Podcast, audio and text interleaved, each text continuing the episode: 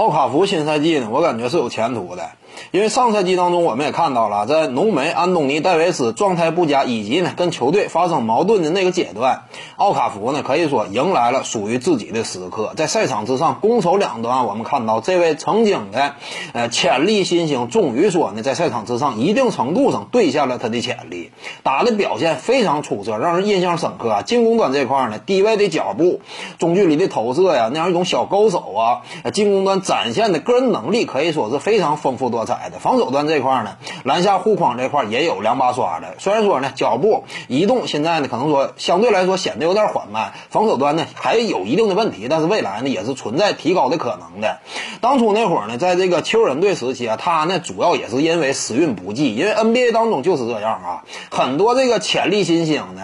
哎，你别老提周琦，说什么周琦呀，你看进入 NBA 果然不行吧？你看奥卡福当初打出来了吗？那不也没打出来吗？一个道理。一呢是遭遇了频繁的伤病，再有呢整体环境也并不利于他成长，因为我们清楚啊，等到奥卡福身体稍微康复一点那会儿呢，整个球人呢大帝恩比德崛起了，恩比德一崛起，你说球队当中还哪有他的位置呢？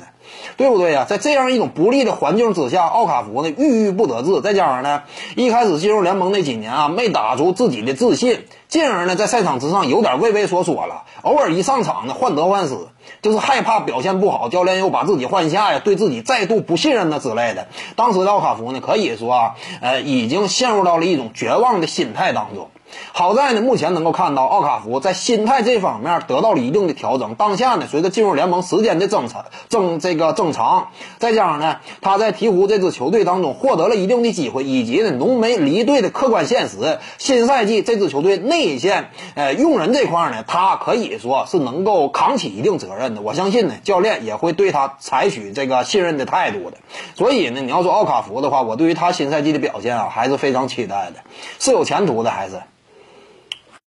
各位观众，要是有兴趣呢，可以搜索徐静宇微信公众号，咱们一块儿聊体育。中南体育独到见解，就是语说体育，欢迎各位光临指导。